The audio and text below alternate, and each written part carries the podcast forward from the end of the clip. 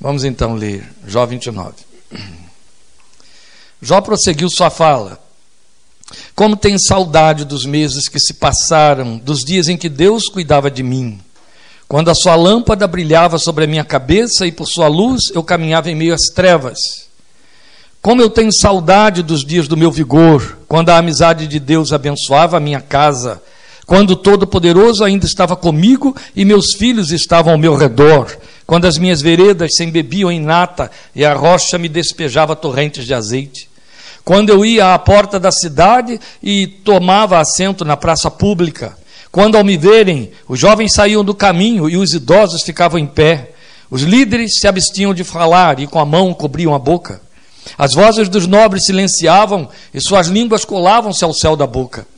Todos os que me ouviam falavam bem de mim e, que me, e quem me via me elogiava, pois eu socorria o pobre que clamava por ajuda e o órfão que não tinha quem o ajudasse. O que estava à beira da morte me abençoava e eu fazia regozijar-se o coração da viúva. A retidão era minha roupa, a justiça era o meu manto e o meu turbante. Eu vou ler ainda o 15. Eu era os olhos do cego e os pés do aleijado. Eu era o pai dos necessitados e me interessava pela defesa de desconhecidos. Agora salta ao 21 e 22. Os homens me escutavam em ansiosa expectativa, aguardando em silêncio meu conselho. Depois que eu falava, eles nada diziam, minhas palavras caíam suavemente em seus ouvidos. Por último, o versículo 24. Quando eu lhes sorria, mal acreditavam, a luz do meu rosto lhes era preciosa. Nosso propósito hoje é falarmos de intimismo divino, aqui à luz do texto de Jó 29. Jó mostra para nós a causa pela qual ele podia representar estas coisas para os que estavam à sua volta. E aí eu vou repetir apenas os versículos 2 e 4 para a gente poder então entrar na aplicação desse texto. Como tenho saudade dos meses que se passaram, dos dias em que Deus cuidava de mim. Como tenho saudade dos dias do meu vigor, quando a amizade de Deus abençoava a minha casa. Suas versões diz: quando a amizade de Deus estava sobre a minha tenda. Não é assim que está aí? Quando a amizade de Deus estava sobre a minha tenda. Então, essa é uma linguagem que expressa uma experiência colocada no vazio de um saudosismo a respeito de uma experiência passada. Então, aponta uma possibilidade que é oferecida à fé. É claro que nós temos aqui um equívoco. Qual é o equívoco? Jó, e ainda, ainda mais acossado pelos seus molestos consoladores, como ele diz, acossado por eles, ele está aflito, confuso e entendendo que tudo isso de ruim que está me acontecendo é porque eu já não usufruo mais a comunhão que eu tinha com Deus. Esse era o equívoco, porque ele vai descobrir logo depois que essa comunhão não tinha sido interrompida.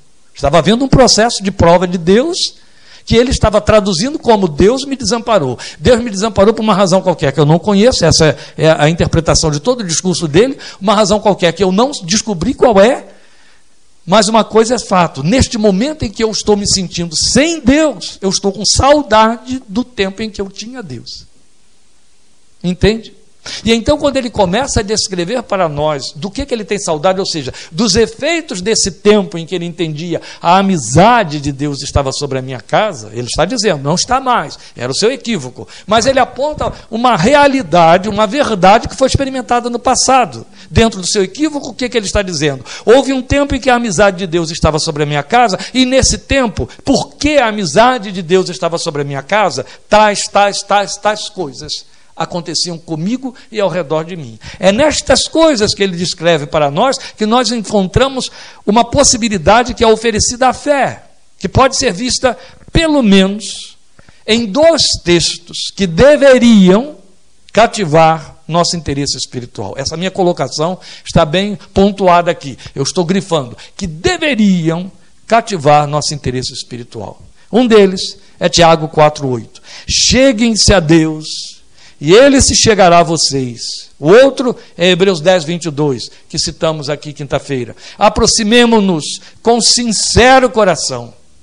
E os dois falam de uma proposta intimista. Falam de uma vivência com Deus que não é como pensavam os judeus, eu estou do lado de Deus.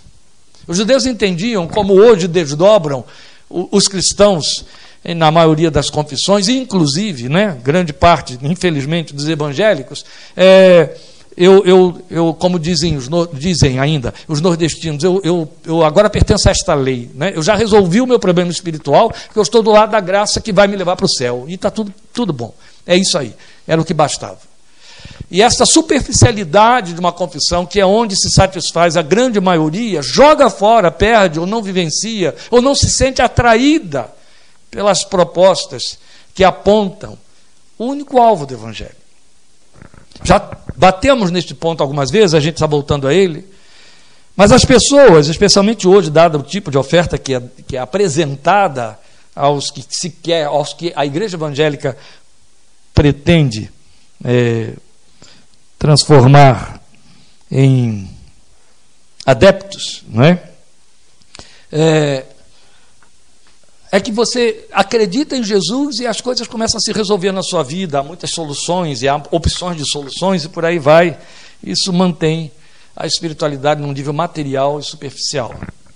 A outra coisa é dar vida eterna, dar salvação, dar perdão de pecados, e aí alguns já fazem uma interpretação na contramão da, do que Paulo ensinou sobre a graça. A graça é favor divino, é perdão disponível, mas não é, em hipótese alguma, oportunidade para eu pecar em paz. Isso não existe. Né? A graça é poder de Deus para eu evitar o pecado. Tem perdão disponível? Tem mas não estou recebendo por conta disso liberdade para viver em pecado. Não, não existe isso. Não é? Paulo bate nesses pontos de forma inteira. Então o Evangelho propõe o lado de Deus. Qual é o lado de Deus? O lado de Deus é: meu filho te comprou para mim. Meu filho te comprou para mim porque eu te construí, eu te chamei à existência para mim. Eu te quero comigo. Existe uma coisa que vai separar você de mim: a morte. Então, ela não pode ser espiritual, ela não pode ser morte eterna. Eu tenho que resolver isso. Jesus, meu filho, pagou esse preço, resolver esse problema para não ser eterna. Porque senão, eu sou eterno, você vai e eu fico. E eu fico sem você. Então, eu, você foi comprado para mim, para estar comigo, para que eu tenha você e tenha para sempre. Assim?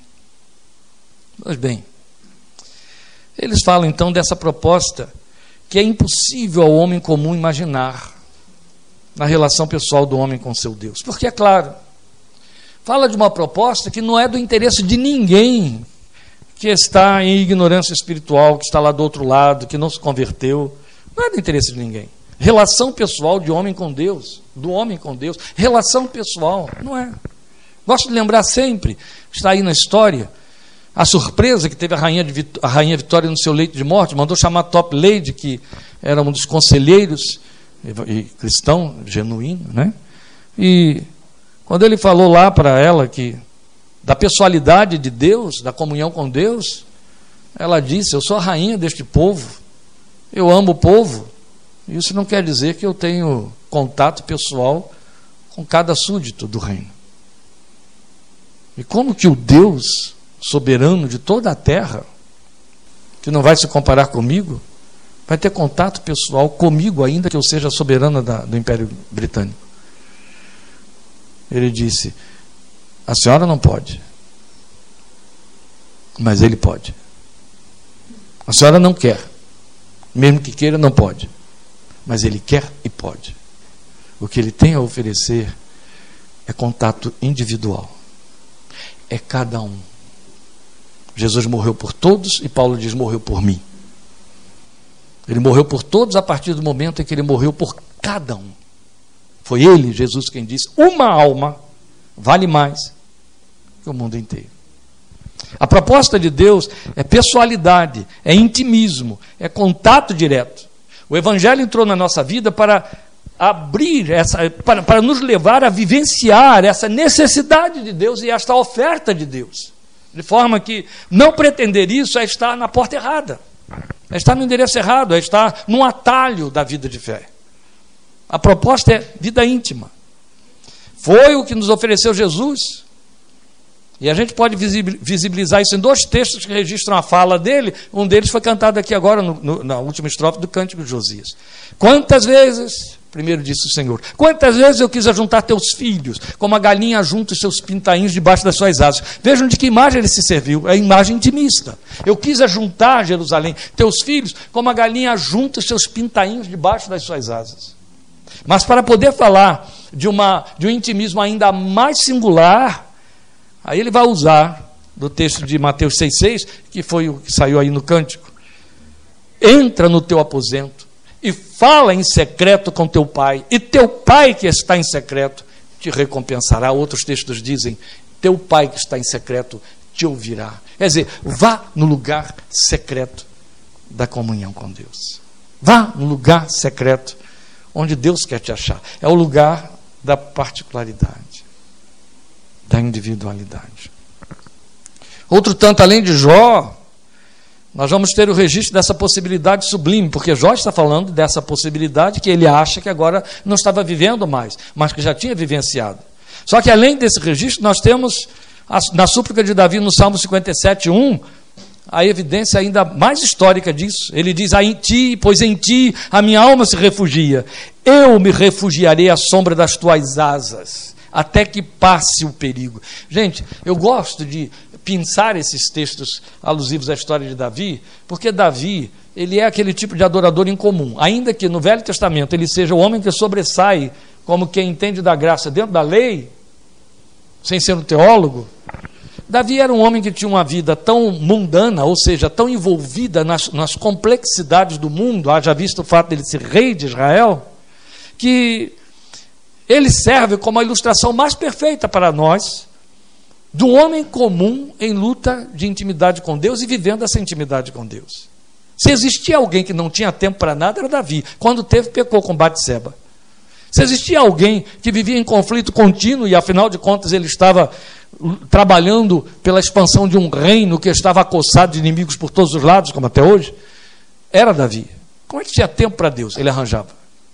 Ele vai dizer no Salmo 63, em ti medito durante as vigílias da noite. Então, aqui no Salmo 57, ele está em aflição, mas ele conhecia o caminho por onde ele podia passar para levar a sua aflição. Ele chama de sombra das asas de Deus. Ó, oh, não é a linguagem de que se serviu Jesus, queria juntar teus filhinhos debaixo das minhas asas, pois Davi achou esse lugar. E aí eu ressalto isso sempre. Se Davi podia achar esse espaço, quando morreu, um dos maiores avivalistas, piedosos, homens de Deus, chamado é, Alene. O nome dele era Alene, ele era americano. A história da igreja cristã tem aí relatos da intimidade desse homem com Deus. Quando ele morreu, alguém foi conversar com a sua esposa para ouvir algumas coisas da história da vida dele, até para colocar aí nos relatos que chegam até nós. E ela descreve, como observador ali, ó, que conviveu com ele no dia a dia, o relato dela então realça muito a, a, a significação da vida dele. E todo mundo sabia que ele tinha uma vida piedosa, uma vida de oração, um homem que buscava muito a Deus. Ela dizia: nada aborrecia ele mais do que perder a hora da madrugada para orar. Ele não podia, não se consentir, não se permitir. Ele entendia que era um insulto que o martelo dos pedreiros batessem antes que ele estivesse falando com Deus. Ele tomava como insulto ouvir o ruído dos estivadores do cais antes que ele estivesse falando com Deus. Então o que ele dizia para o que ele vivia e que a mulher descrevia era, ele fazia questão de às quatro da manhã já estar em oração e era a hora então que ele acordava para preceder qualquer atividade humana no seu contato com Deus. E buscava a Deus, ela dizia, vivia em contato com os outros, mas como quem nunca saía do esconderijo do Altíssimo. Era um testemunho magnífico, dito pela mulher do homem. Né? E aí, outro tanto, no Salmo 91, você vai ouvir, é o mesmo nível da promessa, o texto dizendo: Aquele que habita no esconderijo do Altíssimo. A minha versão põe no abrigo do Altíssimo. E aí é mais atraente ainda, é abrigo. Aquele que habita no esconderijo do Altíssimo e descansa à sombra do Todo-Poderoso pode dizer: Tu és o meu refúgio e a minha fortaleza, o meu Deus, em quem confio. Então, tudo isso nos aponta a possibilidade desse intimismo com Deus, que é possível aquele que o ama, a quem Ele mesmo convida, como expressa o Salmo 25, 14. Quando era aluno da escola dominical, 17 anos, 16 para 17 anos na igreja. Nossa professora frisava muito o Salmo 25, 14, orava e dizia assim: que Deus gere no coração de vocês o desejo de viver essa promessa do Salmo 25, 14. A intimidade do Senhor é para os que o temem, aos quais ele dará a conhecer a sua aliança, os seus segredos. A intimidade do Senhor é para aqueles que o temem. A estes ele dará a conhecer os seus segredos, a sua aliança. Ela batia muito nesse ponto. Que o Espírito de Deus gere esse desejo de conhecer os segredos de Deus como fruto da intimidade com Ele. Porque Deus disse isso a respeito de Abraão. Ocultarei eu de Abraão o que faço? Como eu posso agir ou fazer determinadas coisas sem contar a Abraão o que eu estou para fazer? Eu não posso causar essas decepções a Abraão. Eu não posso deixar de dizer. A relação de Cristo com a igreja. O casamento já está fadado à, à desgraça ou não existe mais. Se o marido toma certas decisões que vão envolver o casal escondendo-se da mulher, e vice-versa já significa que houve uma ruptura, falta de respeito. A decisão envolve os dois. Uma decisão que seja particular vai envolver o outro. Não tem para onde correr. A Bíblia diz que ambos são uma só carne. É disso que ele está falando quando fala para Abraão, a respeito de Abraão. Eu vou ocultar de Abraão o que faço? Não posso fazer isso. Eu posso fazer segredos que surpreendam é, gratificantemente, não é? Como foi o caso aí da, do anel de pérola que Lília só recebeu aí no dia dos 30 anos. Aí sim, aquilo que gratifica, não aquilo que compromete. Não aquilo que depende da opinião, que vai afetar a vida, que tem que ser comunicado, e por aí vai. Imagine o sujeito, e a gente vê isso em filmes, né? Chega em casa, no dia seguinte não vai trabalhar, diz para a mulher: Não estou bem hoje. Aí ele pediu demissão na véspera. Aí, três dias depois, porque ele continuou dizendo, ou então sai para a rua, anda, anda, depois volta de noite, ou ela liga lá, descobre que ele não está, aí que ele vai dizer, ah, eu não tive coragem de te dizer, mas eu pedi demissão. O que é, que é isso? Ah, eu quis poupá-la? Não, tem outras coisas por detrás, vamos questionar isso aí. Ou não há intimidade entre os dois, e não há confiança. É disso que está falando o Salmo 25, 14, mas o, o, ponto que a gente quer reforçar aqui é que somos convidados a isso, porque esta foi a proposta pela qual o Evangelho entrou na nossa vida. Não fomos autorizados, nenhum púlpito da igreja evangélica no mundo está autorizado a dizer a você que você foi alcançado pelo Evangelho para que a sua vida mude e você tenha favores. Nenhuma igreja, nenhum púlpito, nenhum pregador, nenhum ministrante está autorizado a dizer a alguém que o Evangelho entrou para que ele some ao que ele tem a sua confissão evangélica. Não existe isso. Entende? A vida com Deus, ela é ela é a nova realidade. Ela é a substitutiva, ela não se soma. Você não soma vida com Deus à vida que você tem. Jesus deixou claro isso, não adianta que não vai ser negociado nunca. Se alguém quiser vir após mim, negue-se a si mesmo é nova criação, quando o texto diz nova criação, está dizendo muito mais do que afirmar que você é uma nova pessoa a partir de si, é uma nova criação. Tudo à sua volta está afetado agora por essa experiência. O Evangelho entrou com o único propósito de você ser de Deus. Quinta-feira, Lília lembrou isso aqui. Paulo disse em Romanos 14: nenhum de nós vive para si. Não fomos chamados para agregar, está entendendo? O Evangelho ao que somos e ao que temos. Não há esse lugar, não há essa proposta, não há isso na fé evangélica, na fé cristã, na fé que emerge do Evangelho. Há nas, nas, nas seitas cristãs, há nas religiões do mundo. Tudo é acréscimo, é uma soma. Assim como você acrescenta um currículo na sua vida, uma nova filosofia, uma nova forma de viver, alguns estão propondo que aí vai entrar o evangelho como mais uma, é a área, é a, é a parte da religião. Isso entrou lá. É assim que você vê muita gente vivendo pretensamente a fé cristã. Não, o evangelho de Jesus não propôs isso. O evangelho de Jesus, ele é absoluto ele só encontra um lugar, só ocupa um lugar. Por isso que Jesus, quando via alguém titubeando, chegando para ele dizer: Senhor, eu quero te seguir, mas deixa que primeiro. Não tem isso não. Deixa que os outros façam o que você pretende e você me segue. Ou Senhor, eu sou mestre de Israel, eu sou escriba, mas eu quero seguir o Senhor por onde o Senhor for. É mesmo, olha só. As aves do céu têm ninho, raposas têm seus covis, o filho do homem não tem onde reclinar a cabeça. Tinha. Ele tinha casa. Ele morava numa casa. Os evangelhos mostram que ele tinha onde reclinar a cabeça, então ele estava mentindo? Não. Ele estava justamente falando dessa. É, é, desse desprendimento absoluto. Porque foi ele quem pregou João 3,8. O vento sopra onde quer, não sabe de onde vem, nem para onde vai. Assim é todo que é nascido do Espírito. Não há raízes. Hoje eu estou nesta casa, amanhã eu posso não tê-la mais. Porque o vento sopra. Então Jesus estava dizendo: Olha só, eu não tenho garantias temporais para te dar. É isso que ele estava dizendo para o escriba. Você quer me seguir por quê? Você está vendo sinais, está vendo milagres, maravilhas, etc. Você acha que o futuro é promissor, é o trono de Israel? É tudo que está por detrás da expectativa de um teólogo hebreu, que foi, era o caso daquele. E Jesus derruba todas elas, dizendo: Não, não te ofereço nada disso. Semana eu estive ao longo da semana, lembrando um hino que ninguém mais canta, porque a letra é altamente antipática, mas absolutamente verdadeira, antiquíssimo, de salmos e hinos.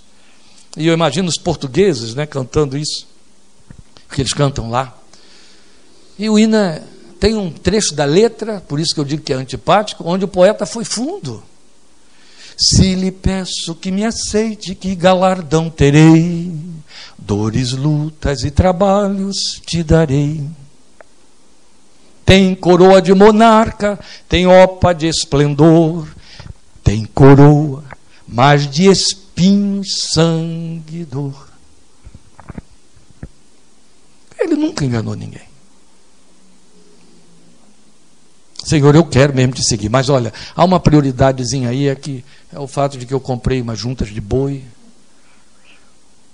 Senhor, eu quero te seguir, mas tem uma prioridade aí. Meus pais já estão muito idosos e eu preciso sepultá-los. Eles vão morrer, eles, eles precisam de mim para sepultá-los.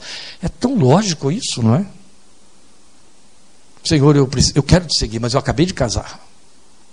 São as três respostas. De três franco-atiradores, não é?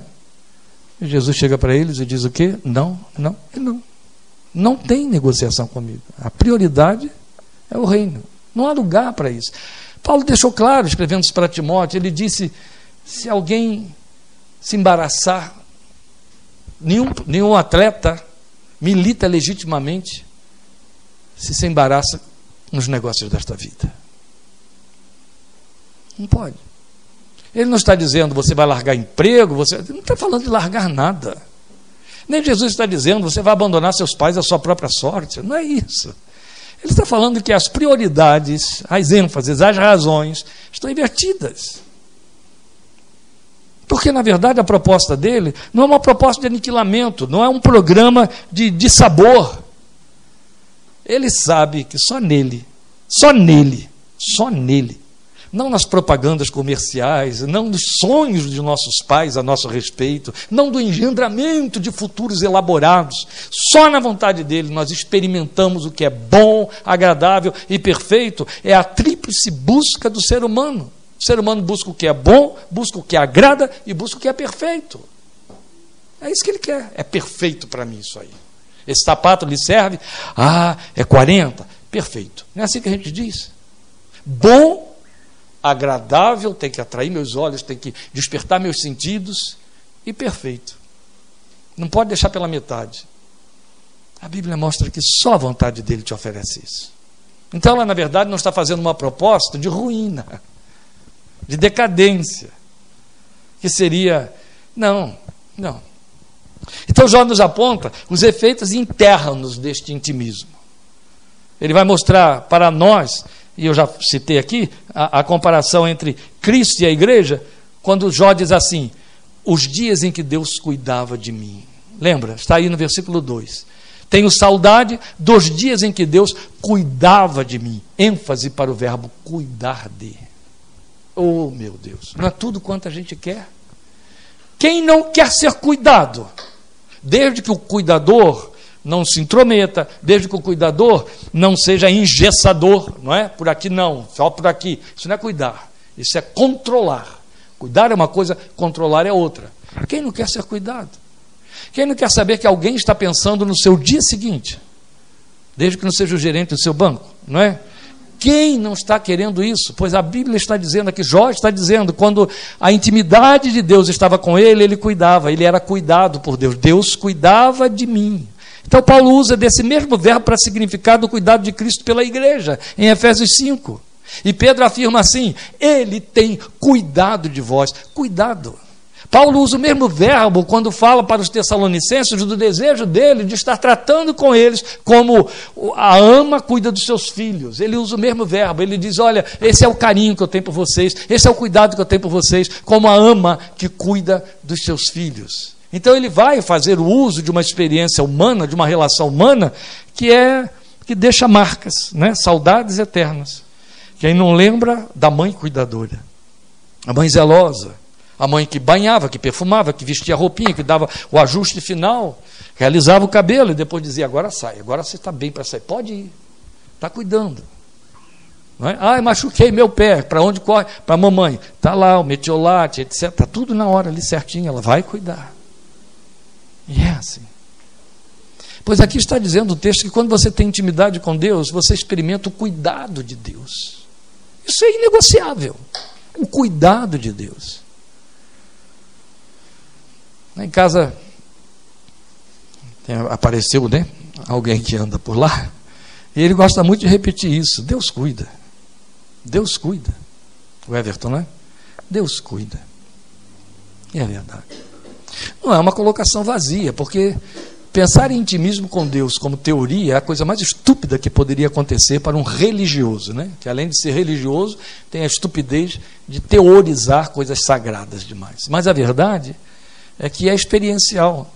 Se eu tenho intimidade com Deus, eu usufruo o cuidado de Deus. E ele disse, Paulo, Cristo cuida da igreja. Se eu sou a igreja, ele cuida de mim. E Pedro disse: cuida de mim. Não é assim? Está aí o hino que ainda corre. Até os católicos andam cantando, mas ele é nosso. Deus cuida de mim. A sombra das suas asas Mário Moreno que canta muito entre os congregacionais. A outra coisa que ele vai colocar para nós também não é menos significativa. Nos lembra Romanos 8,14. Quando ele fala, a sua lâmpada brilhava sobre a minha cabeça, versículo 3. A sua lâmpada brilhava sobre a minha cabeça e por sua luz eu caminhava em meio às trevas. Que linguagem é essa do versículo 3? Lembra Romanos 8,14? Todos os que são guiados pelo Espírito de Deus são filhos de Deus. É isso que luz aponta. É isso que caminhar em meio às trevas pela luz de Deus fala. Ele me guia, ele me guia no meio da atonicidade, está todo mundo indo na direção sem saber aonde chega. Gente, eu me lembro de uma experiência que eu não vivi, mas que me foi relatada debaixo de, uma, de muita emoção, porque a pessoa estava fazendo o que chamamos em psicanálise de abreação, ela estava reagindo à sua memória. Uma missionária que me foi mandada num quadro grave de depressão, que tinha servido lá em Timor, Timor-Leste, que, que estava debaixo de uma convulsão civil, e o missionário do lado dela, que por sinal tinha, era namorado dela, dirigindo a Kombi onde todos os missionários estavam, foi alvejado pelos é, guerrilheiros e cortaram a horta dele. Eles usavam uma uma lâmina, usam, uma lâmina que ninguém nem vê, ela é curtinha, e eles vão no lugar certo. Então eles cortaram a horta dele ali assim, ó, que ninguém estava perto viu. Só viram o sangue jorrar e ele cair por cima do volante e morreu ali do lado dela. Depois disso, a missão deu ordem que eles todos saíssem dali para o Mali. Foram embora para o Mali. Porque não tinha mais o que fazer lá, não tinha condição. Já acabou de morrer um, vão morrer todos. Então foram embora para o Mali. Conseguiram ir embora, evadiram-se mas quando chegam no Mali, ela chega bem no dia em que o vulcão, que era a grande atração turística, o povo ia para lá para poder ficar durante a noite vendo a, as erupções, as cinzas e os foguinhos que saíam lá de cima, ele resolveu entrar em erupção depois de dezenas e dezenas e dezenas de anos, bem naquele dia. Então ela experimentou terremoto, a convulsão, né? tudo cai, era noite, acabou tudo, o prédio cai, o povo corre para a rua, e aí ela descreve para mim o desespero de escuridão e gritos, você não conseguir enxergar um palmo na frente dos olhos, e pessoas esbarrando, jogando você no chão, você se levantando para conseguir ficar de pé, e gente que chega de um lado gritando: vem um tsunami aí, corra para o monte, mas o monte é onde tem o, o, o, o o vulcão, não, corre para o vale, não, pode correr para o vale que está chegando um tsunami. Era mentira, era o desespero que estava levando as pessoas a dizerem isso. Alguém falou, cuidado com a possibilidade de um tsunami, virou uma realidade. E isso à noite. Então, corre, coisas caem, quebram, e gritos, gritos, gritos, gritos. Ela dizia, a gente só ouvia grito, grito de desespero de todos os lados. E a coisa que ocorreu a ela naquele momento é: quem sou eu no meio disso tudo aqui. Uma brasileira que não fala a língua, ouvindo pessoas gritarem dentro da sua língua, e não encontro um companheiro de missão, não sei onde está ninguém, quem está vivo, quem já morreu, para onde vou, quem sabe que eu estou aqui e onde é aqui? Havia uma pedra no chão. Aí ela sentou sobre a pedra. Ela sentou e disse: Ó oh Deus, alguém sabe que eu estou aqui, e é o Senhor. Eu não sei se eu corro, se eu fico, se eu vou ou se eu volto, para onde eu vou, e o que, que vai me acontecer se eu ficar. As pessoas estão me dizendo muitas coisas no meio do desespero delas. E eu não posso seguir ninguém, eu não sei, nem eles não sabem para onde estão indo. Mas o Senhor sabe onde eu estou. Existe alguém que sabe exatamente quem sou eu e onde eu estou. E é aqui que eu vou ficar, aos teus cuidados. Só a escuridão, o Senhor vai me mostrar por onde eu devo ir. E ficou sentada. A multidão foi passando, foi passando, o tumulto foi diminuindo, a poeira foi baixando, e daqui a pouco porque não havia mais ninguém por perto, ela estava absolutamente sozinha. Ela conseguiu divisar as ruínas de prédios por perto e descobrir lugar para onde podia ir, onde podia se abrigar, onde tinha água.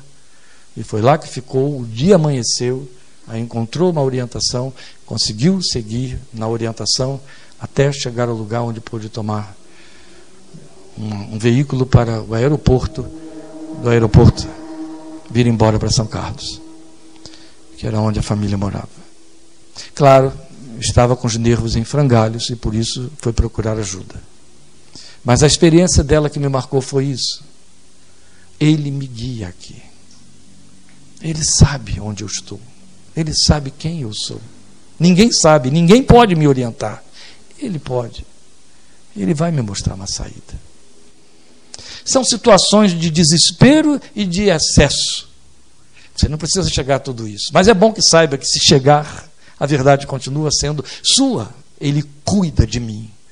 Porque eu estou em intimidade com Ele. Ele sabe quem eu sou. Ele vê o meu rosto. Ele me ouve a voz. Eu atendo ao seu apelo em Cantares 2,14. Pomba minha, que anda pelas fendas das escarpas, faz-me ouvir tua voz, mostra-me a tua face. Quantas vezes você mostra a sua face para Deus? Quantas vezes você deixa Deus ouvir sua voz? De que forma for? É uma boa pergunta. Ele aponta esses dois efeitos internos, esses dois efeitos pessoais. Mas ele vai apontar os efeitos externos, dentre os quais eu pensei quatro, porque não dá tempo para ir além. Ele fala, por exemplo, da honra pública. É evidente que alguém que se sente sob cuidado de Deus e guiado por Deus, esses efeitos vão se externar. Eles vão sair pelo lado de fora. A Bíblia é clara quando diz: o justo serve de guia para o seu companheiro. Se eu tenho uma vida de absoluta segurança, os inseguros vão me procurar porque vão saber de uma coisa. Não sei para onde ele vai, mas ele sabe. Então ele tem alguma coisa a me dizer. O justo serve de guia para o seu companheiro. Então, nos versículos 7 a 9, Ele vai falar dessa honra pública, que no seu intimismo com Deus ele podia usufruir. Ele diz: Quando eu ia à porta da cidade, eu tomava assento na praça pública. Quando ao me verem, os jovens saíam do caminho e os idosos ficavam em pé. Os líderes se abstinham de falar e com a mão cobriam a boca. O que ele estava dizendo é: Eu usufruo o respeito do outro. Ninguém respeita quem não merece respeito. E ninguém respeita, é claro, quando é evidente, aí são as exceções, ninguém, ofere, ninguém é, respeita quando não tem respeito pessoal. Quem não tem respeito por si mesmo não vai respeitar o outro, ele faz transferência de conteúdo, não é assim? Mas isso dura um tempo e se desfaz por si mesmo. Porque é uma experiência em caráter individual. Continua sendo em caráter de exceção. Alguém que vivencia conteúdos altamente negativos, estará mal com todo mundo. Respe... Não vai respeitar quem merece respeito, não vai... como não vai respeitar quem não merece respeito. É um problema pessoal.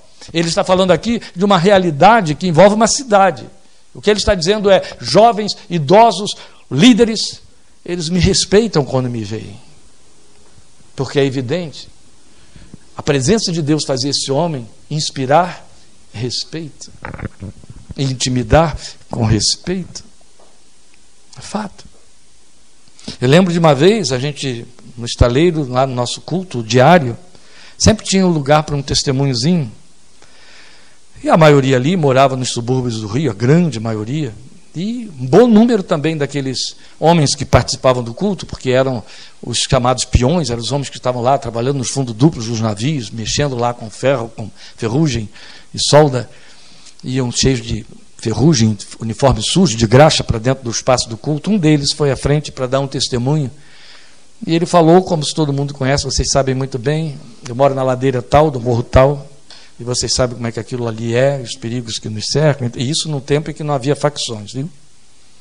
E aí ele diz: domingo houve uma situação desagradável lá, e todo mundo se trancou em casa, mas eu não queria perder o culto. De longe eu olhei, da minha varandinha, do meu barraco, eu olhei e eu vi que havia dois sujeitos atocaiados debaixo de uma mangueira que ficava na beira do caminho. Eu iria ter que passar por ali, não tem outro caminho. Ele descreveu, porque um bom número ali conhecia. E eu disse: Senhor, eu não quero perder o culto. Mas eu vou passar por ali, isso é uma fatalidade. Eles não estão ali para outra coisa, a não ser pegar quem passe. Mas eu vou passar, eu quero ir ao culto. Então, me acompanha, me cerca e ajuda a passar. E foi. E quando ele chegou na frente dos dois sujeitos, ele cumprimentou. Boa noite. E os homens disseram: Boa noite, senhores. Ele estava sozinho. É? Então ele não podia deixar de dar esse testemunho. Ele disse assim: Eu não sei quantos eles viram mas foi o suficiente para, no máximo, dizer boa noite, senhores. E é fato. Então, quando estamos falando de milagres, mas na verdade Jorge está falando do fato de que há uma honra, há um respeito que a presença de Deus gera e que inspira, e que sai pelos poros, e que alguém de alguma forma vai perceber. Depois ele vai falar de uma coisa que é absolutamente inevitável na experiência cristã. Está no versículo 14. Estou falando de efeitos externos. Então ele fala de vida de santificação. Ele diz: A retidão era a minha roupa, a justiça era o meu manto e o meu turbante. Estamos falando de algo que não é algo que eh, Jó impôs a si mesmo. A presença de Deus produzia isso no coração de Jó. Quando você anda em intimidade com Deus, santificação é o prato do dia. Santificação, separação para Deus é a sua inspiração imediata. É o desejo que domina o coração, é a, é a, é a preocupação que envolve a mente, é o temor de Deus que vai dominar você. Então, é exatamente nas palavras dele, a retidão era a minha roupa, a justiça era o meu manto e o meu turbante. E estas alegorias de que ele se serve aqui são tão bonitas, ele está falando exatamente de indumentária. Então ele diz: vestido de retidão, coberto com o manto da justiça e com o turbante da justiça na cabeça. Para figurar bem aquele homem do deserto, né, da Arábia. Turbante, manto, roupa, ele fala retidão e justiça. Você sabia que o Evangelho repete para nós em Romanos e em Efésios, que nós estamos sendo criados de novo, transformados no novo homem para vivermos em retidão e justiça procedente da verdade. Este é o alvo de Deus para nós. Olha Jó falando isso aqui para nós. Retidão e justiça. Retidão e justiça. Não estamos falando de perfeição. Justiça é algo que pertence a Deus. É algo que tem a ver com Deus. É o caráter de Deus. Deus é justiça. Retidão, outro tanto. Retidão não significa eu sou o, o detentor, o paladino da perfeição. Os outros todos estão errados. Não, retidão não é isso. Retidão é quando você não se deixa levar. Entende? Não se deixa influenciar. De forma que outros vão se medir pelo seu posicionamento. Não há propaganda que te convença. Não há palavras que seduzam. E ele está dizendo: Eu estou vestido dessa retidão por causa da intimidade com Deus. Depois ele vai falar de frutos da sabedoria. O mínimo que se pode pretender é que alguém que está em intimidade com Deus seja veículo de sabedoria, não é de inteligência. O mundo cogita da inteligência, aplaude os inteligentes, os sábios deste século, na linguagem da Bíblia. A Bíblia honra os sábios de Sião. A Bíblia honra os sábios do reino de Deus. A Bíblia honra os homens que são sábios de coração, porque esta sabedoria, Tiago diz, vem do alto. Você não a ganha em escola. Então ele vai falar dela nos versículos 21 a 23. Ele diz: Os homens me escutavam em ansiosa expectativa, aguardando em silêncio o meu conselho. Depois que eu falava, eles nada diziam. Minhas palavras caíam suavemente em seus ouvidos. Esperavam por mim, acho essa imagem aqui belíssima. Esperavam por mim como quem espera por uma chuvarada e bebiam minhas palavras como quem bebe a chuva da primavera. Isso, em regiões desérticas, tem um efeito extraordinário, esta figura. Esperavam por mim como quem aguarda a chuvarada, como quem aguarda as chuvas da primavera, a chuva cerúlea, aquela que vem e acaba com a sequidão, descedenta. Esperavam por mim. Quando ele vier, quando ele abrir a boca, quando ele falar, eu vou ficar refrigerado. O que a chuva faz? Refrigera. Não é assim? A presença de Deus produz o refrigério. Em último lugar, eu sinalei o que está no versículo 25. Exatamente voltando ao texto que diz: O justo é um guia para o seu companheiro. Quando fala de parâmetros, quando fala de referência, o texto diz: Era eu que escolhia o caminho para eles. Isso é muito belo. Porque a Bíblia mostra que o Espírito que está dentro de você, quando você tem intimidade com Deus, te potencializa para isso. Isso não quer dizer que você tenha as respostas proféticas, as palavras é, é, de acerto e infalíveis. Não. Significa que o que você pondera é ponderável. Entende? Você não de, é, abre a boca porque você deduz que. Não. Há um espírito dentro de você que te inspira. Mas isso tudo, vamos lembrar, está agregado à ideia de termos cumprido o que Hebreus convida. Aproximemo-nos com inteira certeza de fé. Vai para o teu lugar secreto e fala com teu pai que está em secreto. Porque estamos falando de efeitos à luz da saudade de Jó, mas é muito mais do que isso. Voltando ao que eu comecei a dizer, é muito mais do que isso. É o desejo do coração de Deus.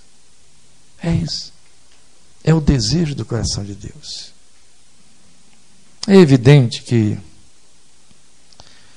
você vai ter pessoas de sua relação estreita dizendo: Ah, me visite, passa lá em casa, ah, que vontade de te ver, eu estou com saudade de você, essa palavra incomoda, né? Estou com saudade de você, ou saudade da nossa conversa, ou então quero ir aí para ver você, mas vocês são muito idosos, passa lá porque não podem ir, né? Ah, quando é que você vai na minha casa de novo? Claro, você tem que pesar uma coisa e outra. Há pessoas que apenas querem paparico, elas na verdade não têm saudade nenhuma, não estão precisando, elas querem ser paparicadas, mas há aqueles que de fato têm carência. Porque sabe que a sua presença, a sua ida até lá, vai fazer um acréscimo. Então, a palavra que incomoda, a palavra que pesa no seu coração, que faz você dormir e acordar ocupado com a mente naquela pessoa é essa. Passa lá, mamãe, vovó, titia, titio, está com saudade de você quer ver você, deseja muito você, deseja muito ver você. Há quanto tempo não vê você? Isso te incomoda, não é assim? Você sente a necessidade. Pois bem, isso vale para Deus. Há quanto tempo ele não vê sua face? Há quanto tempo ele não vê seu rosto? Em quantas frentes você está presente? Menos na frente divina. Entende? Com quantos espaços sua agenda se ocupa? Com quantos compromissos sociais? E nunca cometa a insolência de pensar que participar de uma reunião onde tem Bíblia, pregação e oração significa oferecer a face para Deus e buscá-lo. Vamos voltar ao texto de Mateus 6,6. Entra no teu lugar secreto. Aqui Deus te acha, te acha também. Tá certo? Acha Maria, também acha Rosa, Zeca. Não é disso que eu estou falando. Onde é que ele te encontra? Onde você é você. Lembram? Jacó, no Val de Jaboque. Abriu mão de mulher, filhos, bens, e ficou ele só, o texto diz. Esta é a grande expectativa. Ninguém de toda aquela multidão que acompanhava Jacó vivenciou ou sequer soube do que ele experimentou no Val de Jaboque, mas o texto diz: e quando ele ficou só, lá apareceu aquele que disse: Meu nome é maravilhoso. E agarrou-se a ele. E quando queria ir embora, porque o texto diz que foi uma noite inteira de luta, ele se agarrou a esse Cristo pré-encarnado e disse: Não te deixarei ir, deixa eu ir. A alva já está despontando, não te deixarei ir. Agarrado a ele. A história da igreja fala de homens e mulheres que aprendiam a entrar na presença de Deus sozinhos e dificilmente alguém conseguia tirá-los de lá depois. Porque ele tem sede de nós mas espera que tenhamos sede dele. Nós temos sede de tanta coisa, nós buscamos tanta coisa, nós programamos tanta coisa. Qual é o espaço que ele encontra na nossa vida? Há algo mais, para terminar, que Jó nos ensina como fruto de uma vida íntima com Deus. É o que ele diz lá no início de tudo. Quando Todo-Poderoso ainda estava comigo. Ele coloca com esses termos. Versículo 5: Quando Todo-Poderoso ainda estava comigo. Isso aponta inevitavelmente para uma ideia só: a companhia de Deus vista em seu poder. Jeremias fala disso, Jeremias 20, 11, quando ele diz: O Senhor está comigo como um poderoso guerreiro, por isso tropeçarão os meus ajudadores. A grande maioria hoje, quando pensa em Deus, pensa no poder de Deus. E pensa no poder de Deus se manifestando para resolver situações. A imagem que temos aqui é outra. Quando Jó fala, quando Todo-Poderoso ainda estava comigo, ele está falando do companheirismo daquele que inevitavelmente é Todo-Poderoso. Não está com você para ser Todo-Poderoso na sua vida. Entende? Ele é poderoso e está com você. É o seu companheiro. E, inevitavelmente, nesta companhia, você desfruta a companhia daquele que é Todo-Poderoso. Isso fala de companheirismo, isso fala do movimento de Deus. Ó, Deus estava comigo. Nós estamos falando o tempo todo de um intimismo em que você procura Deus. E aqui está a resposta de Deus: Deus comigo. Foi tudo que ele propôs, por isso que a gente diz que o Evangelho se resume nisso. Foi a, a anunciação feita através de Isaías, não é? e o seu nome será Emanuel, que quer dizer Deus conosco dois textos que despontam para salientar isso, o significado disso para nós. Um está em Apocalipse, quando a Bíblia diz que o Senhor, este é o tabernáculo de Deus com eles. O Senhor tabernaculou entre nós. Não é assim? E o outro é quando Jesus ora em João 17, e ele diz algo que é profundamente solene. Eu neles e tu em mim. Ele secundariza a pessoa do Pai e ele prioriza a companhia dele com a igreja. Eu neles e tu em mim. E eu neles fala de Emmanuel, Deus companheiro, Deus conosco. Nada pode ser mais pobre, nada pode ser mais triste no exercício da fé cristã do que o crente pensar que ele tem hora e lugar para ter um encontro com Deus, no sentido de que naquele lugar, naquela hora, é que de fato ele experimenta a companhia de Deus. Ele não pode descer mais nos níveis de pobreza espiritual. Ele chegou ao resto do chão. A companhia de Deus é algo que precisa ser encarnada, vivenciada, como uma consciência presente, uma experiência perceptível a tempo e fora de tempo. A maior expressão de bênção que a graça promete é esta. A fé que não nos move a este desejo nem pretende nos levar até aí é vazia, em todos os sentidos. É pobre. Nós somos convidados a chegar a esse nível de vida de comunhão. Porque menos do que isso é desperdício. O Evangelho te quer como íntimo, íntima do Deus eterno. É intimismo. Não é intimismo do tipo aqueles arroubos confessionais que as pessoas fazem. O Senhor é por nós, não é assim? Deus está comigo. Você não precisa anunciar isso. Se você começar a pregoar muito isso, começa a desconfiar de si e de quem o faz. Quando a presença do Senhor está sobre a sua vida, vamos lembrar de Elias. A autoridade com que Elias enfrentou Acabe para dizer: Vive o Senhor em cuja presença eu estou. Ele podia falar o que ele quisesse. Ele sabia onde ele estava.